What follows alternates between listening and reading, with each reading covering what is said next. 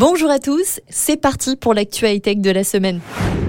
Faire tenir un moteur de voiture dans un sac à main, ce sera peut-être bientôt possible. C'est en tout cas ce vers quoi on tend puisque Koenigsegg a dévoilé son nouveau moteur électrique ultra puissant qui ne pèse pas plus de 30 kg. Le constructeur automobile suédois spécialisé dans les supercars a conçu un moteur électrique innovant qui combine puissance et design hyper compact avec son moteur électrique Quark. Il affiche un rapport poids-puissance record grâce à une technologie inédite baptisée Fluraxial. Il sera intégré dans la supercar hybride Qui carbure au super-éthanol E85.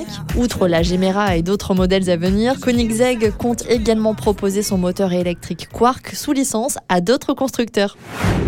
Les États-Unis se préparent à un tsunami électrique. À la traîne par rapport à la Chine et l'Europe, le marché américain devrait connaître une forte croissance cette année. Les ventes de véhicules purement électriques ont augmenté de 89% en 2021 et la tendance pourrait euh, au moins se poursuivre en 2022. Les constructeurs américains ont passé la vitesse supérieure et de nouveaux modèles sont attendus pour doper le marché. Ce sera le cas notamment du F-150 Lighting de Ford, la version électrique du pick-up le plus populaire des États-Unis depuis 40 ans. C'est précommandes ont dépassé les attentes du constructeur.